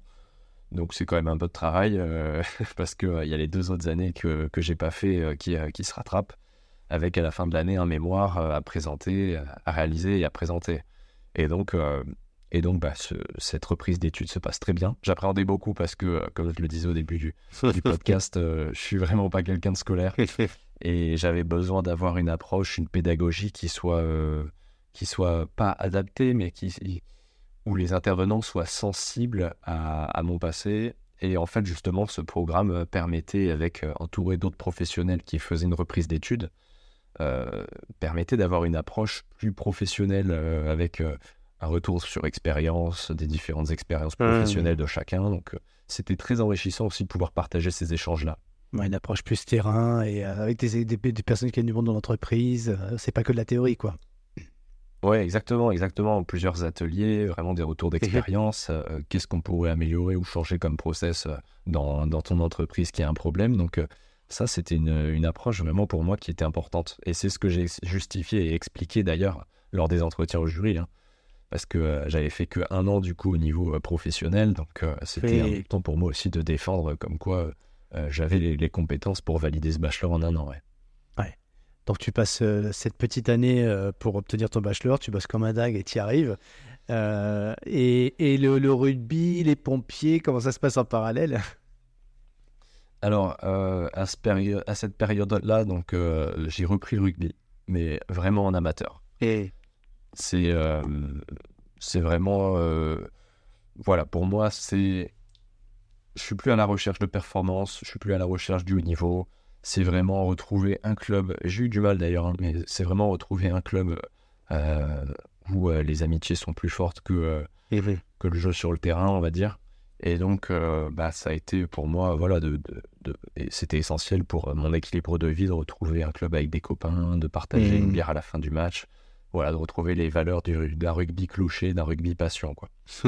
et donc, à ce moment-là, à ce moment-là, quand je fais mon bachelor, je prends énormément de plaisir dans ma reprise d'études. Je me plais énormément. Je, grandis euh, euh, très vite, je mûris très vite. Euh, il y a énormément de choses qui se sont passées. Moi, je fais un peu le point aussi sur toute ma vie qui est passée depuis bah, ma préparation pour le concours, donc en terminale, pour le concours des pompiers, avec tous ces refus que j'ai pu avoir, avec mon année de rugby à Carcassonne, avec le décès donc, de mon papa. Et je fais le point et je me dis, en fait, au final, bah, j'ai envie de continuer dans ce que je fais, là, dans ce que je fais dans cette reprise d'études. Et j'ai plus forcément envie de ce que j'avais envie quand j'avais 18 ans. J'ai plus forcément envie de, retourner chez les pompiers de Paris, euh, de me confronter à ça. Euh, pas parce que je fuyais euh, une réalité ou une difficulté, parce que forcément, bah, quand j'étais, enfin, j'étais prêt à 18 ans, je l'étais aussi à, à 23, mais j'ai eu vraiment cette prise de conscience d'être là au bon moment où il fallait. Mon passage à l'armée m'avait aussi bien servi de leçon. Et c'est là où je me suis dit, bah, au final, pourquoi pas essayer d'avoir euh, une activité de pompier, sapeur-pompier volontaire, mais en continuant donc euh, mes études, parce qu'au final, pour l'instant, ça me plaît ce que je fais, donc pourquoi arrêter là? Et donc c'est pour ça que j'ai continué donc sur un master, mais finalement, je suis parti de Clermont-Ferrand, je suis arrivé à l'EM Lyon pour un master en management. Euh, et, là, pareil, bah, j'ai euh, j'ai fait une, un cursus pour les professionnels. Donc la moyenne d'âge dans ma classe était 40 euh, ans, donc avec des professionnels qui sont déjà managers, qui managent 20, 30, 40 personnes. Donc c'était aussi une très très bonne approche. Ça m'a permis aussi de gagner encore, encore en maturité. Et puis j'ai commencé mon activité donc de sapeur-pompier volontaire, enfin mmh. après avoir été formé ou autre. Et donc j'ai réalisé après mes formations ma première garde euh, est arrivé cinq ans après euh, le, début de ma préparation pour les pompiers. quoi. C'est chouette ce parcours de vie parce que, bon, déjà d'une, euh, t'as pas oublié ton rêve et tu l'as atteint, même si c'est pas dans, dans, l'excellence de, des, des, sapeurs à, à, Paris. Mais pour autant, tu es dans la même pratique. Et à côté de ça, euh, le rugby a pris une autre dimension. plus plaisir, mais tu l'as pas perdu de vue et tu aimes toujours autant le rugby. Et finalement, le, il y a un petit peu ce retour aux sources peut-être. Alors je sais pas, tu, je, fais, je, suis un très mauvais psychologue, mais au travers de ce que tu nous parcours, quoi, tu nous partages, est-ce que finalement, la question est, est, très mal posée, je te prie de m'en excuser, mais est-ce que finalement papa et maman n'avaient pas raison Les études finalement c'est pas si mal que ça. Quelle est ton analyse? Alors, je pense, je pense qu'il y a un bon compromis parce que les études, les études telles que je les connaissais, c'était pas pour moi et j'en suis conscient et c'est ce que je, leur ai avancé euh, dès que je suis parti faire du rugby ou autre. C'est que si j'étais, si j'avais fait une continuité d'études directement après le lycée, je sais que j'aurais profité de la vie étudiante, j'aurais pas validé mes diplômes, j'aurais perdu euh, rapidement euh, espoir dans ce que je faisais, j'aurais très très rapidement arrêté. là, j'avais vraiment pendant mes années lycée ce besoin d'être dans la vie professionnelle, de me confronter à quelque chose de gagner en maturité et, c'était euh, essentiel pour moi. Et derrière, bah, c'est la réflexion que, que j'ai pu avoir. Et c'est d'ailleurs euh, le petit message que j'ai passé à ma mère quand elle est venue à, à ma représentation là, pour, pour le talk il y a deux semaines. Je lui ai dit, bah voilà, au final, vous m'avez toujours dit que le rugby, c'était pas pour moi et qu'il fallait que je me concentre sur les études.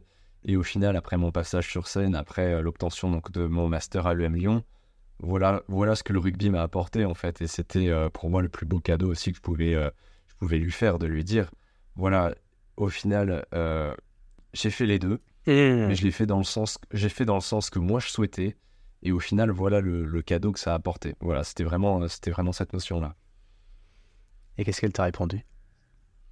Bah forcément, elle avait, elle avait les larmes au bord des yeux et, euh, et elle était fière, quoi, parce que euh, par rapport à tout le parcours euh, sur lequel elle m'a accompagné de, de, proche ou de loin, elle a pu voir les, les nombreuses difficultés, les, l'ascenseur émotionnel euh, tous les trois mois et, et de voir qu'au final, bah, l'issue, l'issue est positive et, et, au final, je ressors avec tellement d'enseignements que si c'était à refaire, je le referais dans le même sens. Mais et...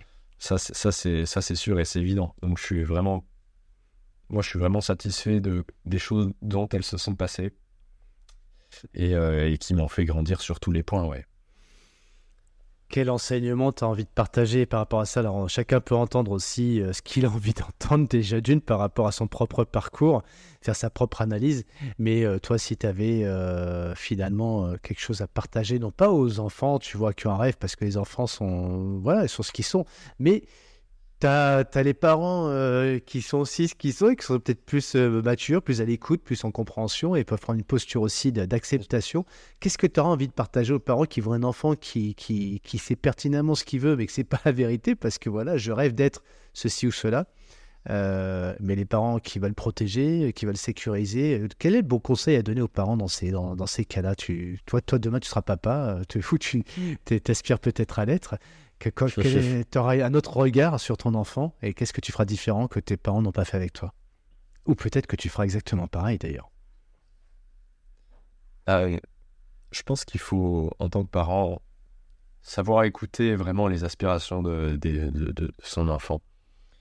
C'est un rôle pas évident parce que on a besoin à la fois de sécurité, d'être en confiance. C'est vrai que quand on, nous dit, euh, quand on, son enfant te dit bah voilà je vais je vais faire euh, du sport euh, euh, de la musique. Ça peut être beaucoup moins parlant euh, pour certaines personnes. Yeah. et je pense que le tout c'est pas de se voir soi-même dans la vie de son enfant mais c'est de savoir euh, l'accompagner dans son projet pour le cadrer et le sécuriser un maximum. Euh, le tout c'est le problème ne doit pas être de faire euh, de faire du sport ou de faire des études ou de faire autre chose. Euh, la problématique d'un parent doit être de pouvoir accompagner son enfant dans les meilleures conditions possibles lorsqu'il est persuadé, lorsqu'il est sûr de ce qu'il veut faire.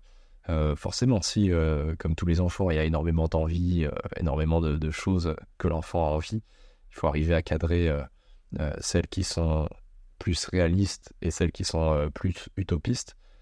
Mais vraiment prendre conscience de cet environnement et si l'enfant est motivé par quelque chose et vous le faire sentir sur plusieurs, plusieurs fois, plusieurs années, plusieurs mois, il y a des choses qui font sens avec, euh, je sais pas, des classements, des, euh, euh, des sélections ou autres. Et...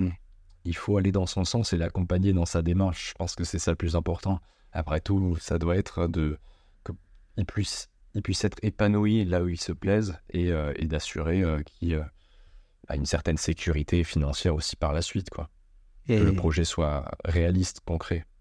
Voilà c'est compliqué. Je pense qu'il n'y a pas une bonne posture de toute façon parce que tes parents n'ont pas forcément eu cette posture, entre guillemets, à leur façon. Ils ont une posture d'accompagnement, mais aussi ils avaient leur propre conviction.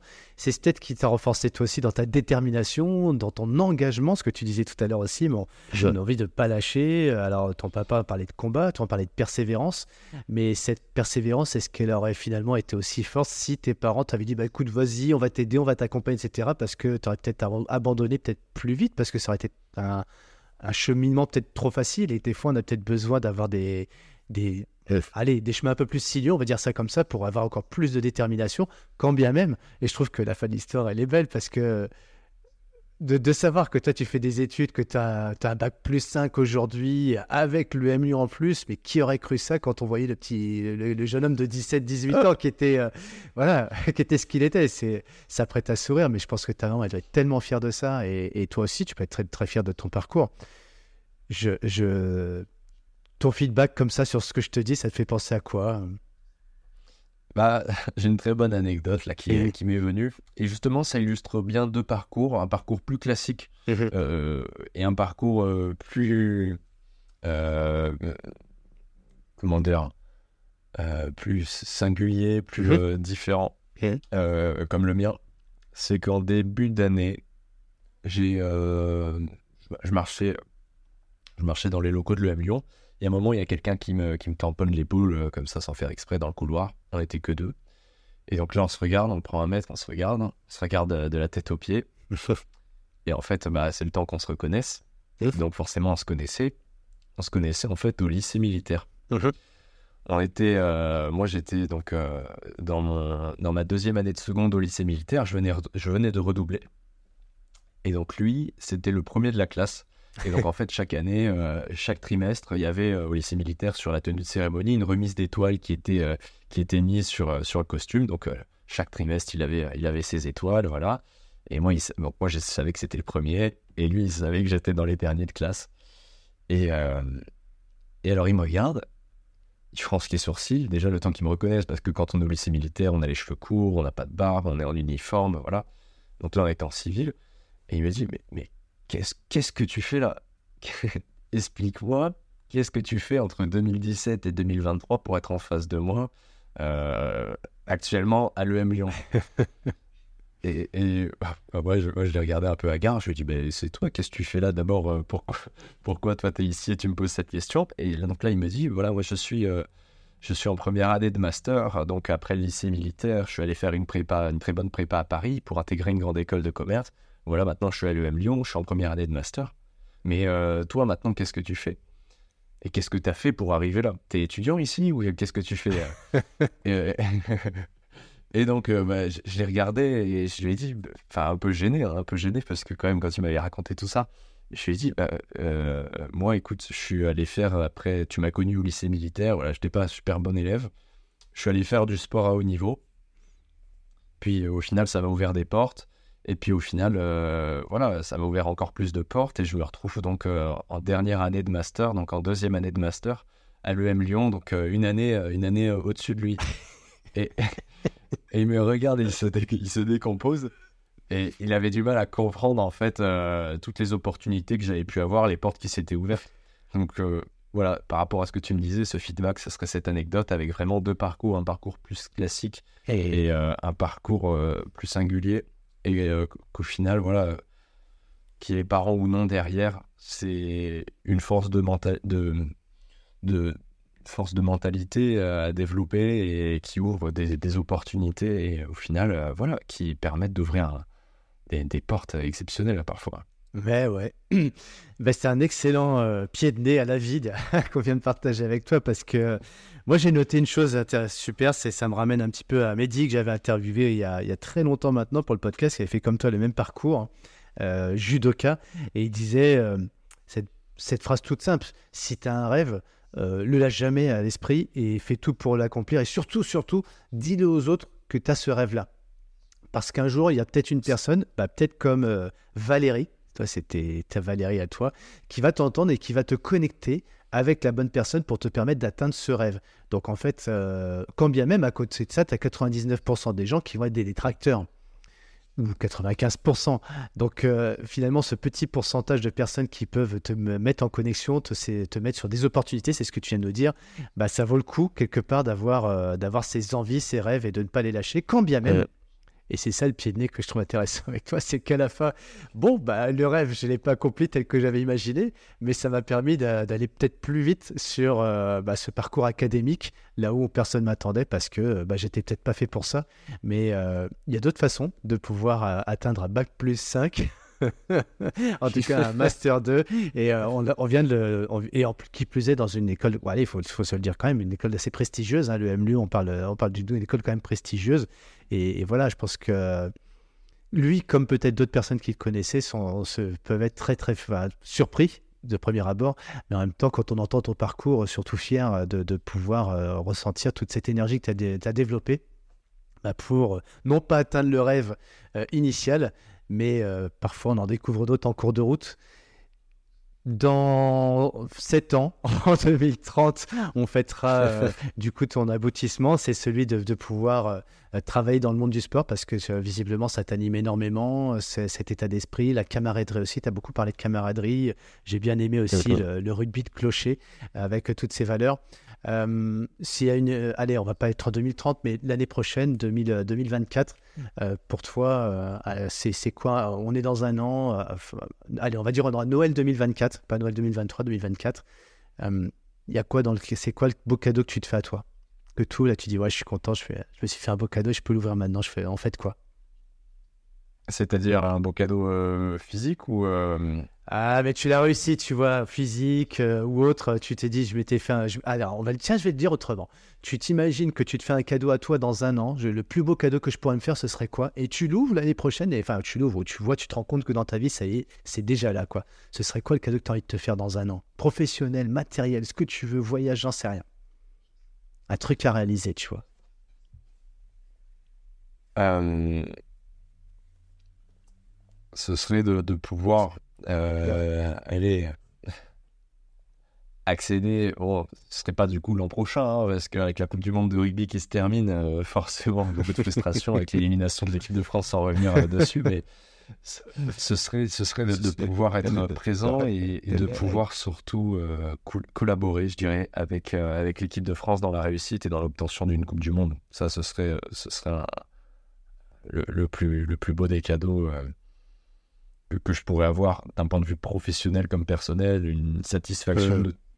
suite à tout un parcours qui a été fait, qui m'aurait permis d'en arriver là, qui me permettrait d'en arriver là, et de, euh, de, participer, de contribuer à la réussite euh, sportive du plus grand trophée mondial de rugby. Quoi. Et même en étant passé par un petit club, en étant passé par des petits clubs, et c'est ce que j'ai tendance à, à, répéter, parfois j'ai l'occasion d'intervenir sur des sessions d'entraînement de, de, mon ancien, de mon ancien club à côté de Montpellier. Et euh, justement, j'invite ces jeunes joueurs à leur dire il n'y a pas de question de grand club ou d'histoire d'âge, ça se fait vraiment à tous les niveaux, à tous les âges. Mmh. Croyez en vous. C'est vraiment ça. Je, donnerai cette trame. Il euh, faut croire en soi. Voilà, et vraiment être persuadé, peu importe, même si personne n'y croit, croire en soi, croire croire en son projet, se donner un maximum de moyens. Savoir se remettre en question, c'est très important. Euh, à l'exemple euh, de mon projet Pompier de Paris. Mmh. Euh, voilà, cinq ans après, bah oui, je, peux y accéder, mais est-ce que pour moi j'aurais eu trop d'orgueil à y aller? Comme une, comme une revanche alors qu'en fait le projet n'est plus, n'est plus pour moi, ne me convient plus. Et c'est ça, savoir se remettre en question, savoir dire, bah voilà, ça, là c'est stop, c'est plus pour moi. je suis quand même allé au bout de la démarche parce que je suis quand même pompier, même si c'est pompier volontaire, ça reste le même métier. Mais voilà, ça fait partie du travail de se remettre en question. Et je dirais à la fin, euh, savoir perdre. C'est pas. Perdre, c'est pas échouer, c'est apprendre vraiment. Et, euh, et ça, quand on en est conscient, c'est une richesse énorme dans l'apprentissage qu'on en fait qui va nous permettre d'avoir un maximum de victoires après.